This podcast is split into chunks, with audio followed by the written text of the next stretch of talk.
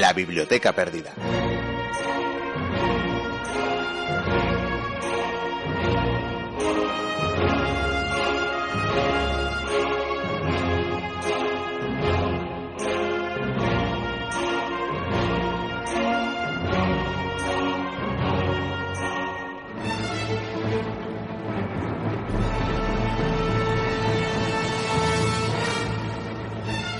Conócete a ti mismo. Con esta frase daba la bienvenida el oráculo de Delfos a sus visitantes hace más de dos milenios en la antigua Grecia.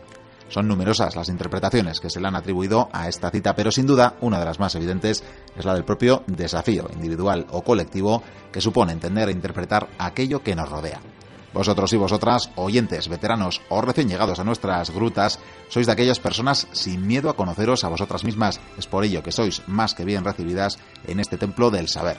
Quizás no podamos desentrañar los misterios que oculten vuestras almas, pero sí que os ayudaremos a conocer algo más de esta gran epopeya llamada humanidad. Por ello, sed bienvenidos y bienvenidas a la Biblioteca Perdida.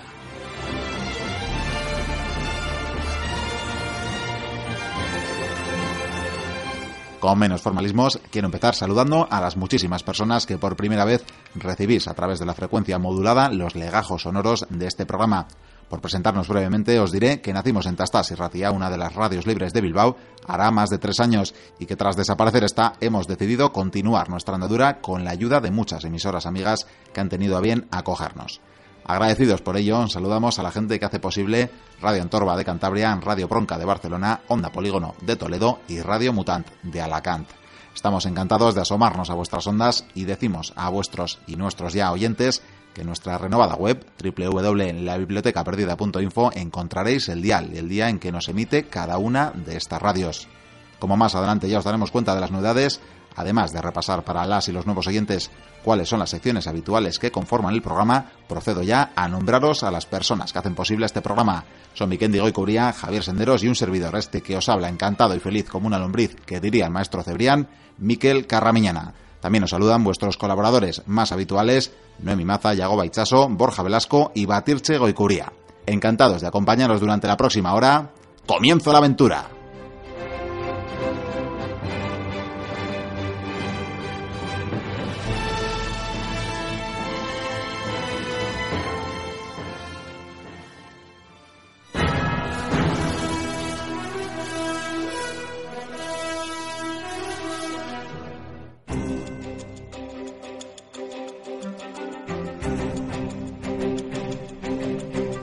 Paso a adelantaros ya los contenidos del programa de hoy. Serán variados y arrancaremos, como es habitual en la biblioteca, con nuestra corresponsal de los viajes en el tiempo, con Batirche Goicuría, que viajará a ver cómo Napoleón escapó del exilio de la isla de Elba y cómo se topó con el mariscal Ney.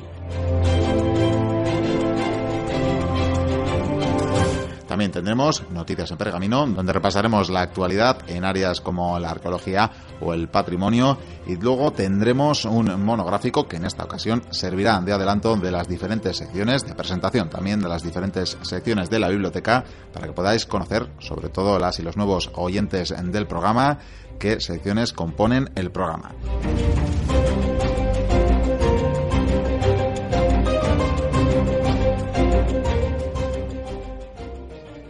Conectamos ya con nuestra reportera de los viajes en el tiempo, Batirche Goicuría, a la que mismo nuestro técnico, el técnico de la máquina del tiempo que nos permite surcar eh, toda la historia, la ha enviado al siglo XIX, a los árboles del siglo XIX, donde Napoleón, que ha escapado de su exilio de Elba, se topa, creo, con un viejo conocido.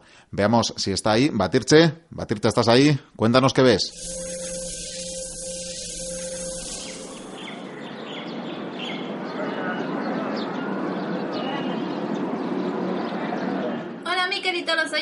biblioteca Menuda la que se está montando. Os voy a poner al día porque la cosa está que arde. Como muchos sabrán, tras la última coalición, las naciones de Prusia, Austria, Rusia e Inglaterra atenazaron a los ya maltrechos ejércitos franceses desde diferentes frentes haciéndolos retroceder. Napoleón, dueño y señor de toda Europa, se batió como en los viejos tiempos, pero nada pudo hacer ante tantos enemigos, y por ello decidió rendir París. Tras varias negociaciones, se decidió mantener al corso su título de emperador, pero fue exiliado a la isla de Elba en el Mediterráneo, a unos pocos kilómetros de la costa francesa. Tras la llegada del nuevo rey a Francia, las cosas se pusieron tensas.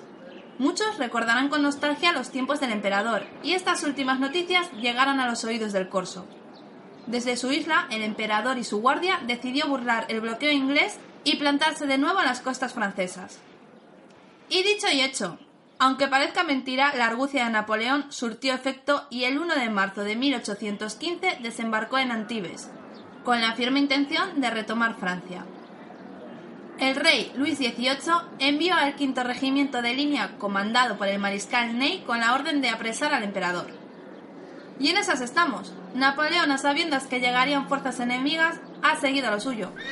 Durante días ha avanzado por la carretera, siendo recibido con júbilo por los habitantes de las diferentes poblaciones.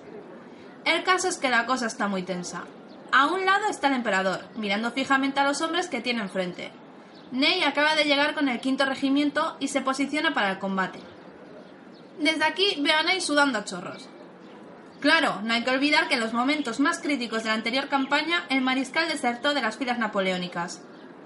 Napoleón tranquiliza a su guardia y les manda bajar las armas. Este tío está loco. Avanza en solitario hacia los hombres de Ney. Buah, tendríais que ver al mariscal. Se está poniendo blanco a la par que aprieta los dientes sin saber qué hacer. ¡Soldado! Un momento. Acaba de dar la orden a los hombres para que apunten con sus armas. ¡Qué tensión, amigos! Como la cosa siga así, van a fusilar a Napoleón y se va a montar la de San Quintín. Por raro que pueda parecer, el corso se acaba de detener a pocos metros de la línea de tiro. Contempla a los hombres con seriedad, casi diría con orgullo. Parece que les va a decir algo. Sous-officier Relevez les noms des hommes qui n'ont pas tiré Ils sont accusés de rébellion face à l'ennemi et fusillés Que d'autres prennent la place des mutins Soldats S'il en est un parmi vous qui veuille tuer son empereur. Me voilà. O está muy loco o es muy valiente. Voy a traducir lo que ha dicho. Soldados del quinto, ustedes me reconocen. Si algún hombre quiere disparar sobre su emperador, puede hacerlo ahora. No hay ni un disparo. Los hombres se miran entre ellos.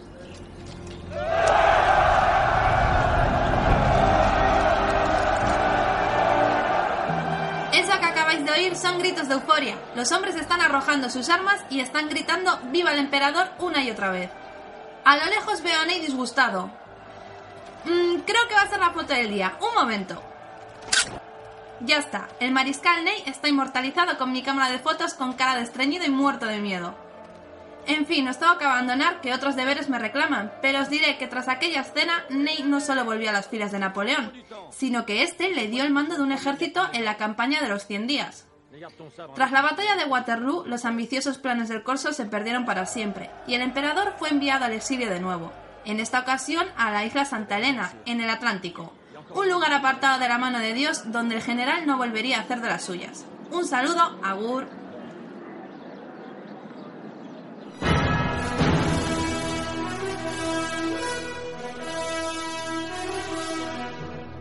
Vamos con las noticias en pergamino.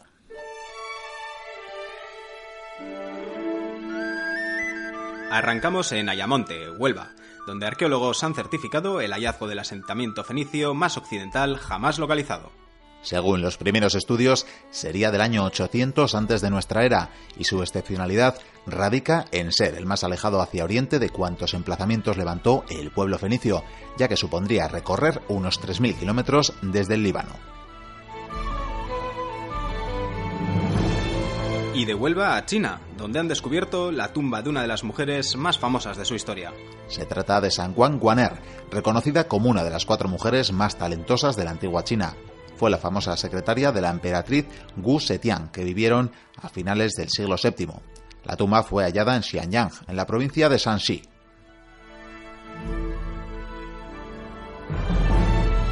Viajamos ahora hasta Ecuador, donde han desenterrado enigmas de una antigua cultura de la Amazonía. El hallazgo de vestigios de la cultura mayochichempe marañón de unos 5.500 años de antigüedad empieza a desbaratar la idea de que la selva amazónica impidió el desarrollo de cualquier tipo de civilización en la región.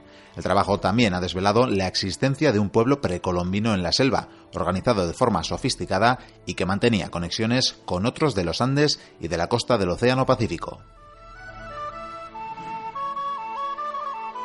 Más cerca de donde os hablamos nos queda la cueva de Cain en Guipúzcoa, cuya réplica ha aumentado sensiblemente el número de curiosos que se han acercado a verla. El Museo de Cainberry, réplica de la cueva rupestre situada en Sestoa y calificada como Patrimonio de la Humanidad por la UNESCO, acaba de cumplir cinco años desde que abrió sus puertas y lo ha hecho registrando un aumento de visitantes del 15% en el último año, con un total acumulado de 170.000 visitas desde su apertura. Y seguimos en Guipúzcoa, cuya Diputación ha vuelto a pedir una solución para proteger otra cueva, en este caso la de Praileaitz. Concretamente, han vuelto a reclamar que el gobierno vasco garantice la protección de la cueva, tal y como solicitan los expertos por los peligros que suponen la cantera adyacente, así como los riesgos derivados de la modificación de la ley de costas. Y terminamos con biología, porque han descubierto una nueva especie de gusano en la Antártida han sido científicos de la Universidad de Barcelona y del Instituto Español de Oceanografía que han descubierto una especie de invertebrado marino cuya mayor peculiaridad es que se alimenta de huesos de ballena. Para los más curiosos, diremos que ha sido bautizada como Osedax deceptionensis.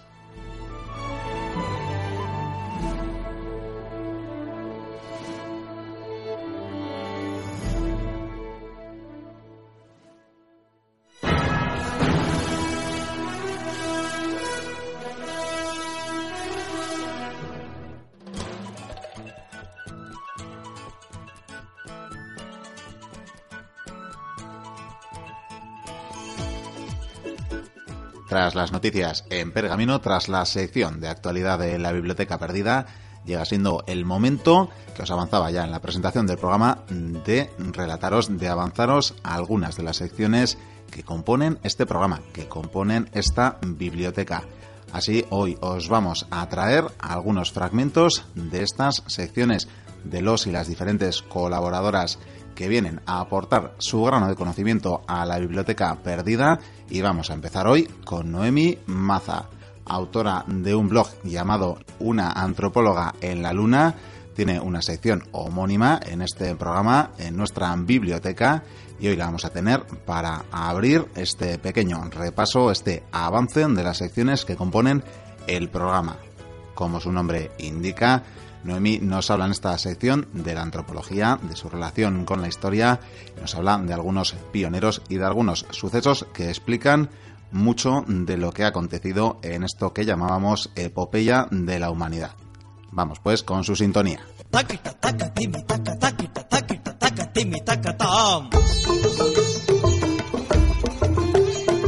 Una antropóloga en la luna.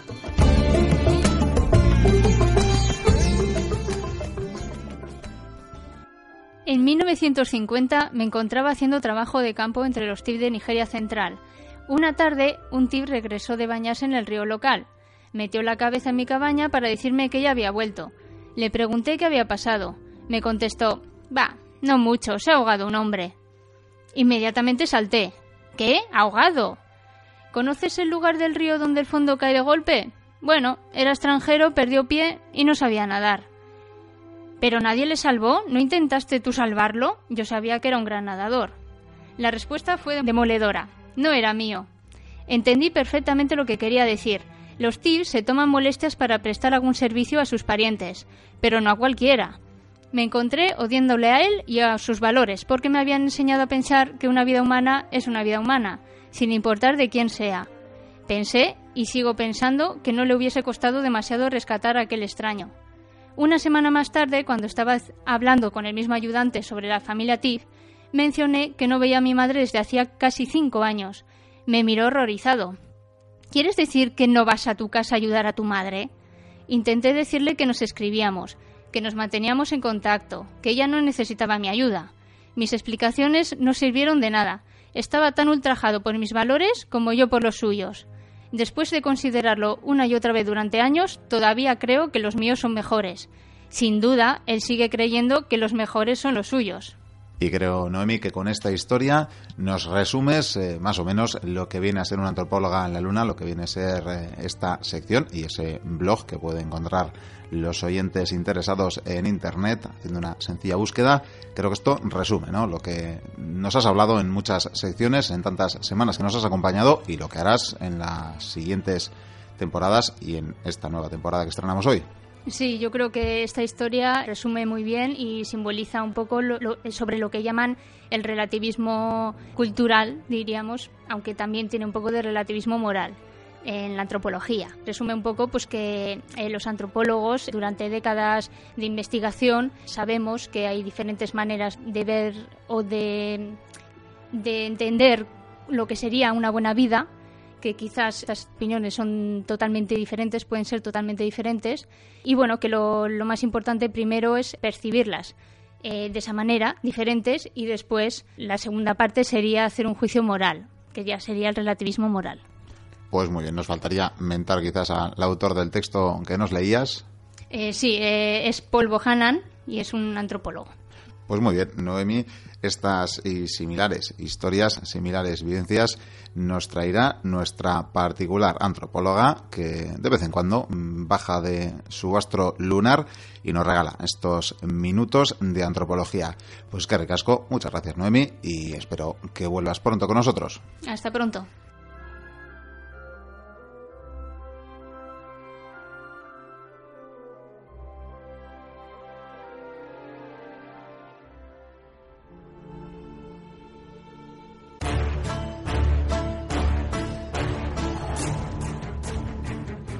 Despedimos a Noemi Maza y vamos a dar la bienvenida en el estudio, no en nuestro renovado estudio, además de la Biblioteca Perdida. En nuestras grutas hemos abierto un renovadísimo y puntero estudio para haceros llegar el programa. Vamos a recibir ahora al segundo invitado de hoy, más que invitado, hacedor de esta aventura. El señor Vicente Guicuría, eso sí, ataviado de su capa oscurísima, capa azabache en tonos. Bienvenido. Muy buenas, Miquel. Estoy muy contento de venir aquí. La verdad es que me parece muy buena idea eso de comenzar la nueva temporada explicando a los oyentes, porque supongo que habrá ahora nuevos oyentes ya que estamos en otras emisoras, eh, de qué va la biblioteca perdida. Pues sí, de qué va la biblioteca perdida. Hemos empezado con antropología, pero tenemos muchas más cosas. Sí. Como por ejemplo, los misterios de la historia. Los misterios. Qué miedo dan los misterios, ¿eh? Sí, dan miedo. Me imagino que por eso, por eso se me disfraza usted de vampiro. Sí, no, es que me gusta. Yo disfruto con el asunto. ¿Sabe usted? Sí, sí, sí, sí, me hago cargo, me hago cargo y por eso entrar por la ventana, además. Eh, sí, sí, ya veremos las historias que tengo yo y las golondrinas cuando cierras la ventana. Qué maravillosas golondrinas. De verdad. Sí, sí, sí, sí. Eso sí, me las dejan perdidas, los cristales, digo. Sí. Misterios de la historia, Miquel. Misterios de la historia. Misterios de la historia, porque parece una, una curiosidad esto, pero la verdad es que a lo largo de, de toda nuestra historia, pese a lo que descubrimos o lo que indagamos en los libros, ya sea del colegio o de los que podamos comprar en una biblioteca, seguir comprando chicos y chicas, o leyendo, leyendo, cuando menos. ¿eh? comprarlos tampoco es tan eh, esencial. están las bibliotecas también. Si no, es un pecado, desde mi punto de vista. Pero la historia está repleta de misterios, Miquel. ¿Y qué tipo de misterios crees que puede haber? Pues creo que tenemos de todo, porque de hecho es una sección veterana ya en la biblioteca perdida. podemos recordar algunos. Podemos recordar algunos, ciertamente. Por ejemplo, recuerdo en su momento cuando estuve hablando sobre las leyendas de las sirenas. Las sirenas. Fue una historia muy bonita porque además, si no recuerdo mal, cuando estuve indagando sobre el asunto descubrí que sirenas ha habido por doquier. Y que al principio eran unos seres alados. Una especie de arpías oscuras malvadas. Luego se convirtieron ya en una especie de, de señora pez, ya, con su raspa de espinilla, que canturreaban y conseguían encandilar a los marineros. Pero luego descubrimos leyendas, en Escocia, por ejemplo, en Irlanda, en Inglaterra, incluso sirenas en el río Tajo hemos tenido en todas partes, ¿verdad? Cada cultura tiene sus propias sirenas, también por estos lares. Desde nuestra Euskal tenemos a las lamias. Pero vamos más allá. Por ejemplo, uno de los grandes misterios de todos los tiempos que sigue sin desvelarse, las pirámides de Egipto. Un grandísimo misterio. La gran pirámide de Egipto, ¿cómo se construyó? Hay miles de teorías, ha dicho de todo. Cada año se dice una cosa, o dos, o tres, o quince. Pero algo que llama la atención, esto ya lo voy a puntualizar, porque de esto no hablé en su momento, pero en uno de los templos dedicado a la faraona faraón Hatshepsut, una mujer que llegó al máximo poder en Egipto y bueno, se hizo llamar faraón, llevaba una barba postiza y todo, en fin, son cosas de, del momento. Y del protocolo, sí. Sí, y el protocolo sobre todo. Resulta que esta mujer en uno de sus grabados en las paredes explicaba cómo ella tenía una fórmula mágica, podríamos decirlo, alquimia quizás, con la que podía derretir la piedra. Y ese, según explicaba, era el secreto de cómo se construyó la pirámide. Al parecer, tenía una fórmula de conseguir que las rocas de caliza, por ejemplo, se derritieran, se convirtió en una especie de plastilina, lo llevaban a la pirámide, luego le daban la forma y ya está. Dices, puede ser una estupidez, ya, pero es que dentro de las rocas hemos encontrado trocitos de uña, pelo. ¿Eso cómo lo explicas dentro de una piedra maciza? Aparte que sea un poco desagradable, pero Eh, muy bueno, desagradable, es muy, desagradable. Pero la verdad es que es un tema muy, muy interesante, eh, sobre todo porque se han hecho investigaciones científicas sobre el asunto para ver si es posible realmente y han conseguido un 50%. Es decir, han conseguido derretir la piedra. Ahora, conseguir que luego vuelva a su estado sólido, duro, embrutecido, va a ser que no. Pero mira, es un misterio muy interesante. También esto me recuerda a los opars. Los opars, esos Esos- artefactos fuera de su tiempo, ¿verdad? Exactamente, como...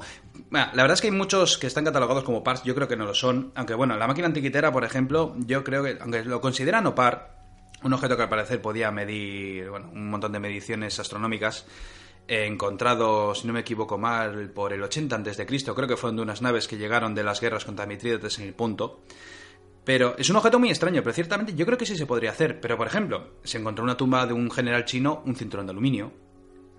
Eh, al parecer en el mundo maya se trabajaba con el platino, que es muy raro. Se encontró un martillo también de una porrada de años que dices cómo puede estar esto en un sedimento de miles y miles o millones de años. Las calaveras de cristal, en fin, que es que son muchos misterios, Miquel. Y si no me paras, voy a seguir, voy a seguir y voy a comerme todo el programa. No, no, la verdad que tenemos que ir parando porque, como decimos, hoy vamos a dar unas pequeñas pinceladas Sí. de cada una de las secciones o de algunas de las secciones que componen la biblioteca y los misterios son una más. Esta ha sido la segunda y en breve ya vamos a dar la bienvenida a otro invitado, o más bien también uno más de la familia, señor Javier Senderos.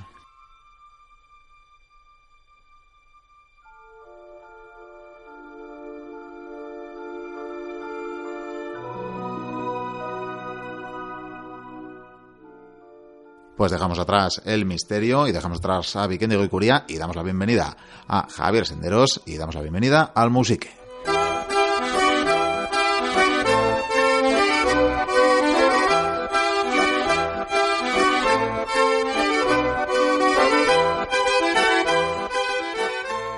Bienvenidos a Musique, a la sección de la biblioteca perdida de la historia de la música o de la música en la historia, donde podréis escuchar recreaciones de músicas ya perdidas, otras eh, audiciones de músicas conservadas y que merecen escucharse a pesar de los siglos que sobre ellas pesan, eh, recreaciones y ejecuciones que tomaremos prestadas porque ni Miquel eh, ni yo somos duchos músicos ni, ni tenores. Quizás la pandereta y el falsete se nos dé un poco mejor. Cierto, cierto, aunque recuerda que el último pueblo donde tocamos que nos sacaron a pedradas. Pero sí, hemos oído aquí recreaciones de música de la antigua Grecia, que te diré no era muy agradable, por cierto. Pues no, no, la verdad es que la música griega quizás está muy, muy pasada de moda para nosotros al menos, demasiadas canciones de verano de por medio.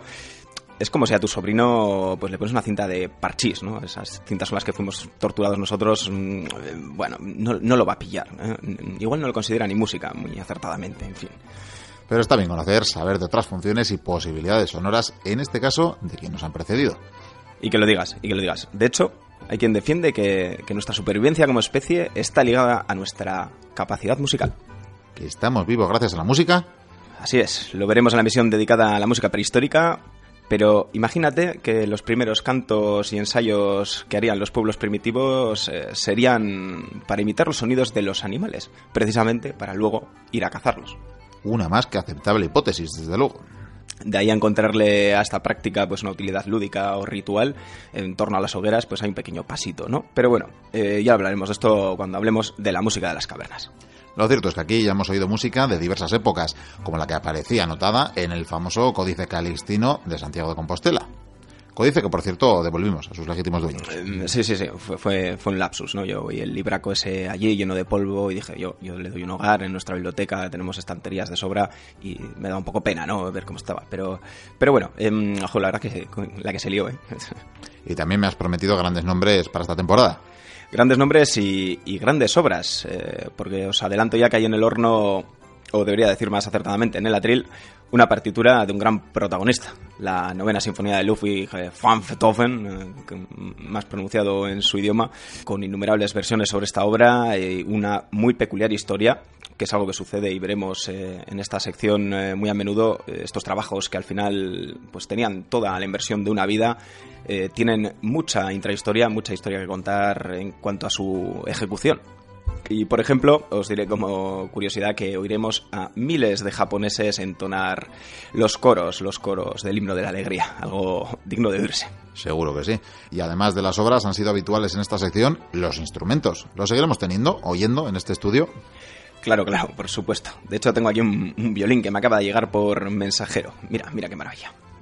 Oh, sí, qué preciosidad, qué solera. Pero, oye, tiene, tiene una marca ahí, ¿no? Es un texto que pone esta, extra, Stradivarius. Esto... Em, em, em, no, sí, de Stradivarius también hablaremos, pero hablando de instrumentos también eh, tendremos un música especial sobre la gaita, por ejemplo. Sí, sí, tú cambia de tema, que ya me explicarás cómo has conseguido ese violín. Que no ganamos para abogados. Eh, era un, recuerdo, yo, de verdad, que no, Bueno, había dicho gaita, ¿verdad? Eh, la gaita será uno de los instrumentos protagonista de al menos uno de los musiques, si no más que Gaita, pues eh, a todos, ¿no? A todos nos viene una imagen, eh, un, hombre vestido con falda impertérrito tocando sobre una roca en medio de una tormenta, mientras la tormenta, por ejemplo, levanta ese kilt eh, bueno, no sé, yo al menos tengo, tengo esa imagen. Todo, todo con dignidad y sin dejar de tocar, por supuesto. Muy gráfico, sí, el ejemplo. Y muy británico. Sin embargo, sin embargo, este instrumento tiene un origen mucho más al oriente, hacia la India, y, de su periplo por los distintos pueblos y del modo en que acabó llegando a estas islas británicas, pues hablaremos en este musique o en estos musiques dedicados a la gaita para ver la múltiple variedad de, este tipo de instrumentos que han surgido. Eh, instrumentos que, por ejemplo, eh, muy gráficamente en algunos pueblos, yo creo que del Levante o Cataluña han llegado a llamar eh, sac de gemix, o sea, saco de gemidos. Y que según quien lo toque, es una gran verdad. y, tanto, y tanto. Eh, en fin, que este y otros artefactos sonoros eh, pues visitaremos en el programa, tendremos como este gran violín que tenemos por aquí y de cuyo autor también, también hablaremos. Como hemos hablado, por ejemplo, de ya, la, ya nuestra nuestra ya internacional Chalaparta, a la que dedicamos un musique que tenéis en nuestra web y si no pondremos a disposición enseguida porque al final eh, nos demuestran que muchas veces no es el aparato ni la complejidad del mismo lo importante, sino la creatividad de usarlo. ¿no? Instrumentos eh, muchas veces derivan de elementos muy simples, herramientas de trabajo que, que, por un juego, por vete a saber qué, una casualidad, acaban o empiezan a utilizarse pues, para hacer unos ritmos, unos ritmos que acaban convirtiéndose en todo un arte, una técnica música, al fin y al cabo. Eh, algo que es bueno, pues a posteriori puede ser artístico, como decimos, pero incluso identitario. Pues sí, porque la música es identidad y, sin embargo, universal. Lo es, y así lo veremos, o más bien escucharemos y comprobaremos recorriendo el orbe y los siglos eh, con las músicas ancestrales en estos venideros musiques. Invitados quedáis. ¿Y no vamos a oír nada hoy? Bueno, pues eh, como es el primer programa, ¿qué os parece si oímos una de las primeras piezas eh, de un género? Te doy a elegir, rock o ópera. Pues mira, igual algo animadito, rock, que se note que venimos con las pilas cargadas. Que conste que, la ópera también puede ser animadita y enérgica, también lo veremos en algún musique venidero. Pero vale, en lugar de saltar a finales del siglo XVI, eh, vamos a viajar tan solo 59 años en el tiempo, que no sé si este periodo es eh, historia o es hacer historia, pero desde luego aquel año 1956 sí que se produjo un hito. Y es que Billy Holly, eh, líder de los Comets, grabó la canción que para muchos marcó el nacimiento del rock. Rock Around the Clock. Vamos allá pues con el rock and roll. Two, three o'clock, four o'clock, rock. Five, six, seven o'clock, eight o'clock, rock. Nine, ten, eleven o'clock, twelve o'clock, rock. We're gonna rock around. Six o'clock, nine, first, right. Join me. We'll fun when the clock strikes. We're gonna rock around.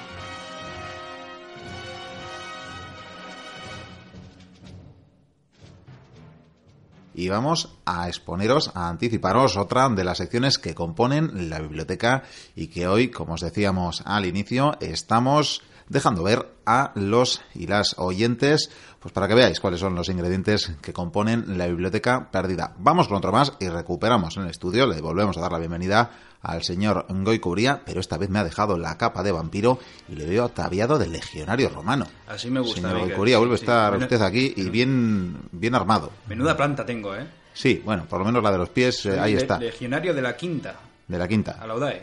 la UDAE. Sí, tenemos un centurión que, que da caña, ¿eh? Eh, sí, bueno, saludos a- al señor Lorenzo desde estas ondas. Sí. Pues he pensado para esta nueva temporada, he pensado, digo, ¿por qué no voy a hacer cada temporada una sección nueva para dar un poco de vidilla al asunto? Y claro, a mí me encanta Roma, evidentemente, porque la historia de, de Roma para mí es apasionante, es Sí, una sí, sí, cosa... nuestros sí, oyentes más fieles darán fe de Sí. que, de que te gusta Roma. Me, me gusta Roma, y si no, que escuchen algunas historias que hice. Lo que he pensado es, eh, la historia de Roma es apasionante, pero Roma libró muchas guerras. Pero algo tan interesante como la propia Roma, sus propios cónsules, legados y todo lo que se tercie, son los enemigos de Roma.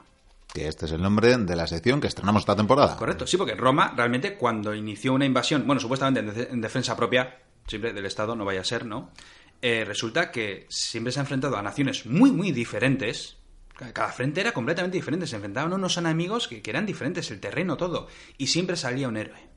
Siempre salía un personaje que levantaba la espada y luchaba contra el invasor romano. Y son unos personajes geniales. Y he pensado hoy contarte la historia de uno muy brevemente, Muy brevemente Que- porque tenemos poquito tiempo. Sí, además este va a ser el último que voy a contar a lo largo de la temporada, porque es mi favorito, mi personaje favorito de toda la historia. Entonces, genial para arrancar con él. Siempre que no sea Odoacro, claro. No, no es Odoacro, ese de hecho no va a salir, pero este se llama Aníbal. Aníbal. Aníbal. Digo Aníbal y la gente piensa en el equipo A o en los elefantes. Pues sí, los que piensan en los elefantes van Han- muy han bien encaminados. ¿no? Van mejor Exactamente. Aníbal, el héroe de Cartago. En resumidas cuentas, este personaje eh, pues vio con desagrado cómo se perdió esa primera guerra púnica. Roma luchó contra Cartago en una guerra por los territorios de Sicilia, aunque luego se perdió más. Y el, el héroe era el padre, sin embargo llegó un momento en que, luchando en Hispania por consoli- consolidar nuevos territorios con el fin de pagar una deuda a Roma, el padre cae en batalla, más tarde el tío, y llega un momento en que los hombres miran al hijo mayor, Aníbal. Es joven, es aguerrido, es un guerrero tremendo y es un genio de la estrategia militar. Muchos dicen que el mejor general de todos los tiempos es Alejandro o Napoleón o bueno, lo que diga cada uno. Rommel mismo es un gran general. Sin embargo, para mí siempre ha sido Aníbal.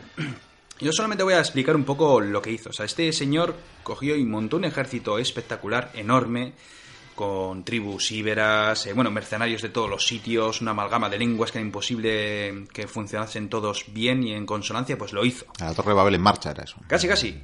Y lo que hizo fue cruzar los Pirineos y más tarde los Alpes, engañando a Roma, porque ¿quién iba a cruzar los Alpes en invierno? No hay carreteras, no hay caminos. con elefantes. Y con elefantes. Aunque llegaran pocos, esto hay que decirlo. Pero bueno, Y sí, más o menos llegó, creo que menos de una cuarta parte del ejército, le sobrevivieron unos pocos elefantes. Sin embargo, tuvo el, el valor y la inteligencia como para plantar tres grandes batallas a Roma.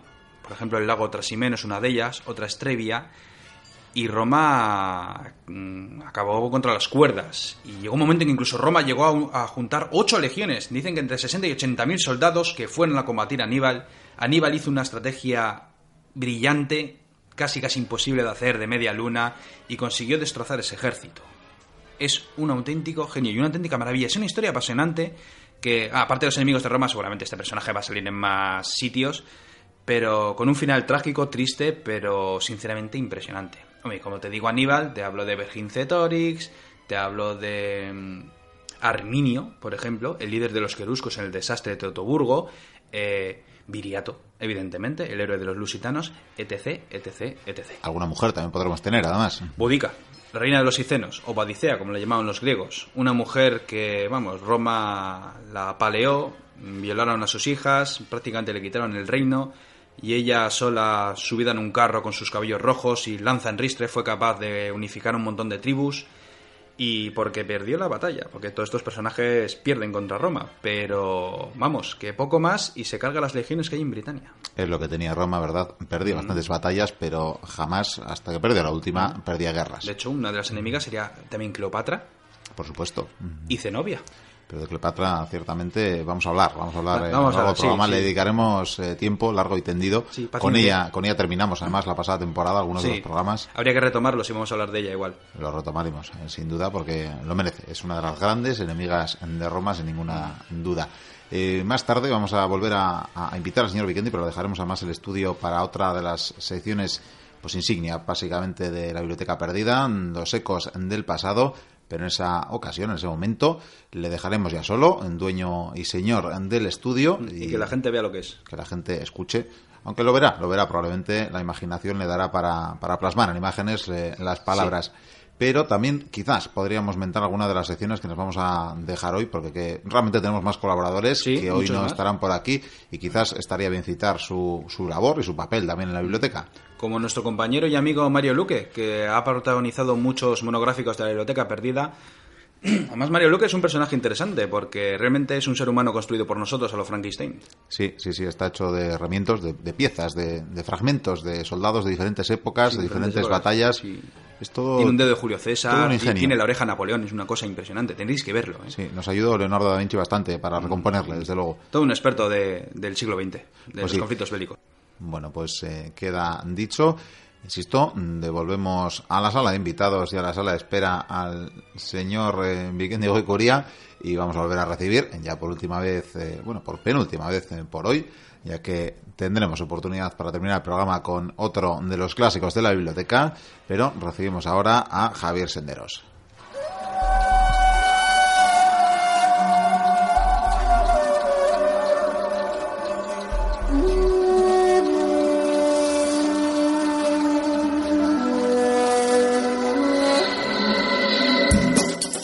La sección del pico y la pala, donde nos dedicamos a buscar, analizar y dar sentido a los restos y artefactos que nos dejaron a su paso quienes este- en este planeta nos precedieron.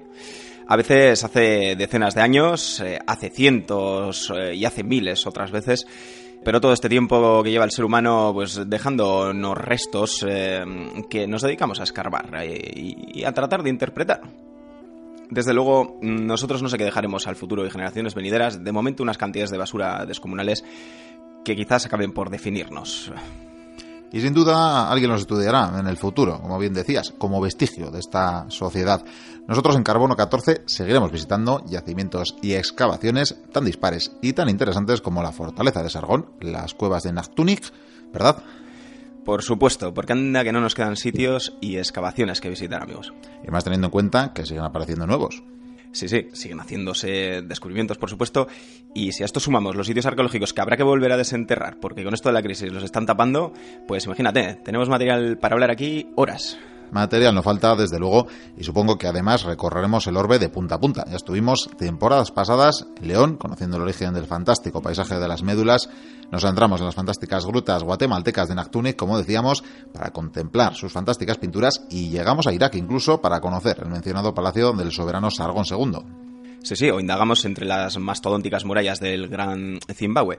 Eh, desde luego continuaremos esta temporada saltando de continente en continente, de región en región, para conocer pueblos y civilizaciones antiguas, eh, a quienes conoceremos precisamente a través de sus piedras. Bueno, piedras y lo que no son piedras, porque recuerdo los poblados maoríes que conocimos en Nueva Zelanda, que mucho rastro pétreo como que no dejaron. Pues tienes razón, tienes razón. Yo lo que pasa es que la frase me quedaba como bonita, pero lo cierto es que en este caso de los maoríes pues eran más bien huecos de postes y elevaciones mmm, que, no son grandes vestigios, ¿no? Pero que sí que nos hablan, hablaban de un gran poblado, de toda una organización social, de todo un pueblo en definitiva, ¿no?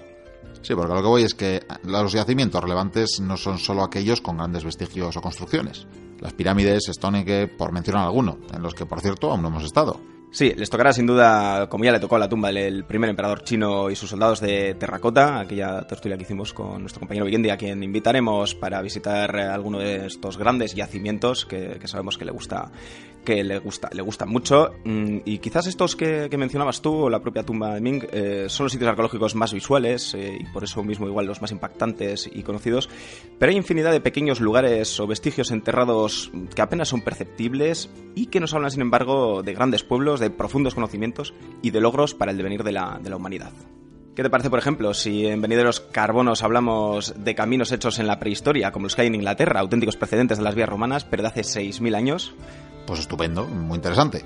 Y por adelantarte algo más, visitaremos ciénagas en Chile, glaciares en la actual Federación Rusa o afloramientos rocosos en Australia para conocer respectivamente formas de vida de hace más de 13.500 años, tatuajes y textiles del siglo III a.C., estupendamente conservados, o pinturas rupestres aborígenes que nos hablan y nos cuentan cómo vieron estos la llegada de los colonos británicos. Me gusta, me gusta lo que oigo. Y hablaremos también de arqueólogos, porque conocemos lugares míticos como la Puerta de Istar en Irak o los Jardines Colgantes, pero ¿quién los descubrió? ¿Cómo lo hizo? Bueno, esos dos casos os adelanto que Robert Jonan Coldley, eh, a quien pocos conocen, porque de verdad que es algo a destacar, ¿eh? eh sabemos quién es eh, Silman, ¿no? Sliman, perdón. O, bueno, como se pronuncie más exactamente, pero todos sabemos, hablamos de ese descubridor de Troya. Correcto. un descubridor tenaz, pero bueno, a quien le dio el chivatazo fue el menos conocido Frank Lavert. esto creo que alguna vez lo ha comentado Vikendi, cómo se desarrolló el descubrimiento de Troya pero si no, también lo tendremos en cuenta aquí, porque hay muchos nombres anónimos o menos conocidos, pero no menos relevantes, a los que daremos sitio en Carbono 14, siempre hablando de la, arqueología. En fin, que hay una serie de nombres y personas que trataremos de desenterrar del olvido o el anonimato. En efecto, porque sus descubrimientos son en muchos casos mundialmente conocidos eh, y los autores no lo son tantos. Eh, por ejemplo, Caitlin Kenyon, no te suena, ¿verdad? Pues no, no demasiado. Pues bien, esta mujer británica desenterró la ciudad más antigua del mundo, la bíblica Jericó, aún habitada en Palestina, en Cisjordania, y donde esta arqueóloga halló construcciones datadas del 7000 a.C., vamos, que la Biblia aún no se había inventado. Que no solo de Carter o Jaguas vive la arqueología. Y aquí lo demostraremos.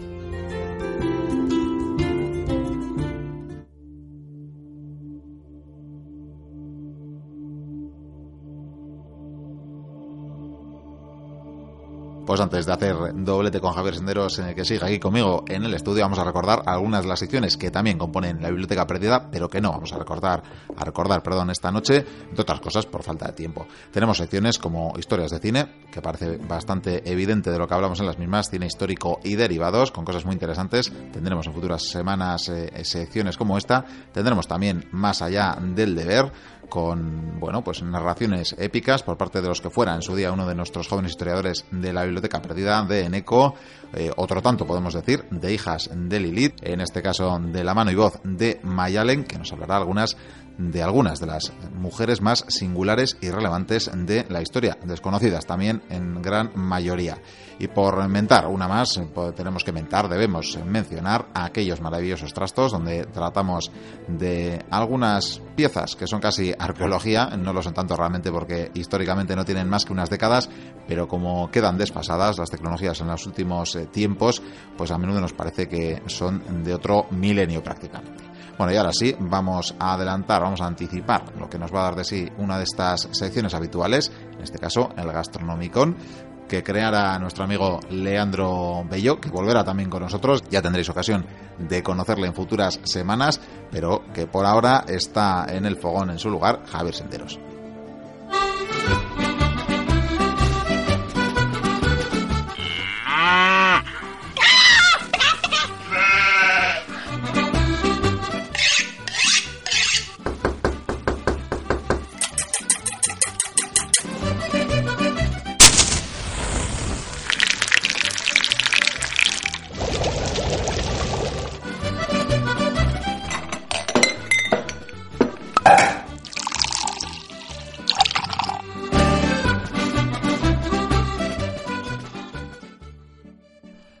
Al Gastronomicon. La sección más gustosa de la biblioteca, con aromas embriagadores, sabores fascinantes, potajes levantamuertos y sopas refrescantes. Aquí entre pucheras, barriles, vasijas y alambiques nos adentramos en la gran pasión humana que ha sido la comida a lo largo de la historia. Sí, sí, aunque te diré que alguna bazofia también hemos probado en programas anteriores, ¿eh? Bueno, bueno, pero siempre por nuestro bien, Miquel. Pues bien sabemos y hemos demostrado en el Gastronomicon eh, que la comida y ciertos alimentos eh, en las más dispares preparaciones no solo nos nutren, sino que nos pueden curar o incluso ser portadores de poderes de algún tipo de magia también. Eh, así lo han creído muchos pueblos, hemos hablado de ello. Mm, pero claro, estos preparados no tienen que saber bien en todos los casos, ¿no? De hecho, hemos comprobado que existe una máxima en esto de la gastronomía y la curación o sus poderes, y es que si sabe mal y encima es difícil de conseguir, te cura o te da poderes eh, fijo, en, definitiva, es, es bueno, si está malo es bueno. No sé, no sé. Yo desde luego prefiero entregas como la de las variedades del vino romano, la del suculento y sagrado pan egipcio, con sus catas, sus recetas. Mmm, como te gusta, son. Y las sabrá, y las sabrá, pero te diré que estoy preparando una sobre la carne humana. Desde luego mira que estás desagradable. Bueno, ten en cuenta que el, el canibalismo, más allá de ritual o mágico, también ha colmado estómagos desesperados y que incluso en esta tan civilizada y religiosa Europa ha sido terapéutica comer carne humana y no hace tanto tiempo. ¿Qué me dices? Sí, sí, así lo recomendaba algún médico del siglo XVII. Solo un apunte por si te ves en la necesidad. Lo mejor, nos dice este galeno alquimista, es conseguir el cuerpo de un pelirrojo muerto de forma violenta. Niños, no, es pruebas en casa, ¿vale? Pero dime que tendremos cosas más agradables, por favor. Indudablemente que somos aquí de hocico fino. Por eso haremos uno, dos, tres o cuatro programas dedicados a las maravillas americanas, que te digo yo que lo que atrajo a los desalmados conquistadores fueron las patatas, tomates y pimientos que se trajo Colón en sus primeros viajes. ¿eh? No exactamente. No, no, era una, era una broma macabra. Pero, pero a lo que voy es que los alimentos han sido el motor de la humanidad, eh, desde hacer de desplazarse a las sociedades recolectoras, a llegar a sentarse cuando dominaron los cultivos, eh, llegando a definir a los pueblos. Está el pan y vino mediterráneos, la propia dieta mediterránea, que ya es toda una cultura. Eh, tenemos la condimentación y las salsas orientales y, eh, y yo qué sé, el cerdo y la carne en el norte de Europa, que es casi una religión, te diré. Bueno, de hecho, una religión que conecta directamente con los pasados paganos. Pues ahora que lo dices, es verdad que la comida ha resultado definitoria para el devenir de la humanidad. Generó masivas migraciones que poblaron y configuraron el mundo, la falta de alimentos acabó con civilizaciones enteras y la verdad es que volviendo al primer ejemplo, Colón al fin y al cabo buscaba llegar al país de las especias. Pues todo esto y más eh, cabrá en el Gastronomicon. Por ejemplo, una entrega dedicada a la comida andalusí, su refinamiento, incluyendo las delicadas poesías que le dedicaron a los muy diversos platos en ese gran pueblo que habitó el sur de la península, bueno, y en muchos casos también muchas zonas del norte, ¿no? Por ejemplo, tenemos esta estrofa dedicada al cuscús. Ahora me llega el recuerdo del cuscús, que es un plato excelente, muy rico, sobre todo cuando está bien liado, del que yo levantaría unas bolas que al caer producirían un sonido que mis oídos se curarían. Desde luego eso es sutileza. Su utileza que no estará tan presente, por ejemplo, en la historia del café y la explotación de este, mm, que todavía a día de hoy casi arrastramos, ¿no? El café es algo que a todos nos gusta, pero las formas de producción que tenemos detrás veremos que, que han supuesto la explotación de vidas desde bien atrás en el tiempo. Vendrá bien repasarlo. Como también nos acercaremos a los banquetes y a las formas de comer en las muy eh, diversas épocas. Ya hablamos en su día de la conexión entre alimentación y poder que se daban en la, en la antigua China. Cierto, cierto, es que la alimentación y el poder están estrechamente ligados mm, pa para los que tienen poco y para los que tienen mucho, ¿no? Y, y lo demuestran sobre todo pues a través de, de los platos. Mm, Y por ejemplo, tengo aquí un pequeño ejemplo también sacado de, de, de, nuestra biblioteca, que es un escrito de Pablo de Orduna y que nos describe un postre medieval esculpido enteramente en azúcar. Y dice así, en una ocasión se presentó una escultura de San Eduardo y otra de San Luis con armadura completa, hecha en azúcar, eh, que llevaban en andas al rey Eduardo IV, y con mermelada se escribió al lado la partitura del Te Deum Laudamus. Supongo que irían derechitos al infierno por gula. Pues el infierno no sé, pero seguramente con lo que sí acabaron es con dolores horrorosos de, de, la gota, ¿no? De tanto, tanto comer carne, tanto comer estas cosas que al final, pues, pues le, le, fastidiaban por dentro, ¿no? Pero al hilo de esto seguiremos contemplando los efectos nocivos o beneficiosos de los alimentos, eh, con un especial sobre los hongos y la conocida manita faloides, eh, culpable de más de un magnicidio. Entre otros, se dice que causó la muerte de Tiberio Claudio, el cuarto emperador de la Casa Julia.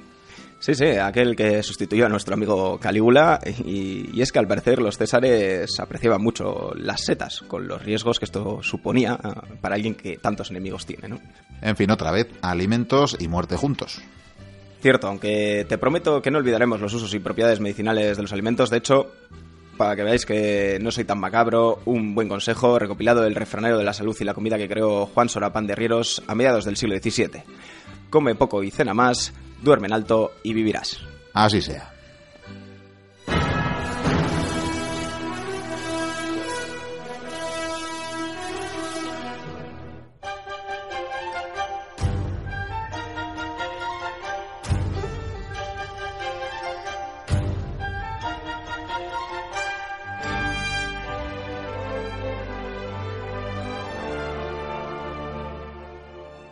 Pues llega el momento fatídico de despedir el programa de hoy, este primer programa de la nueva temporada, especial temporada además, diremos para los oyentes no habituales que, bueno, y para los habituales también, que aunque normalmente nos despedimos con anécdotas y curiosidades históricas, con una sonrisa, pues hoy no hay tiempo, la verdad, y nos tenemos que ir eh, un poquito de, de falsete, ¿no? Bueno, algún día habrá un especial Además, más amplio. es una pena porque yo traía historias de sectas extrañas en la Edad Media que en su momento lo comentamos, pero es bueno volverlo a retomar.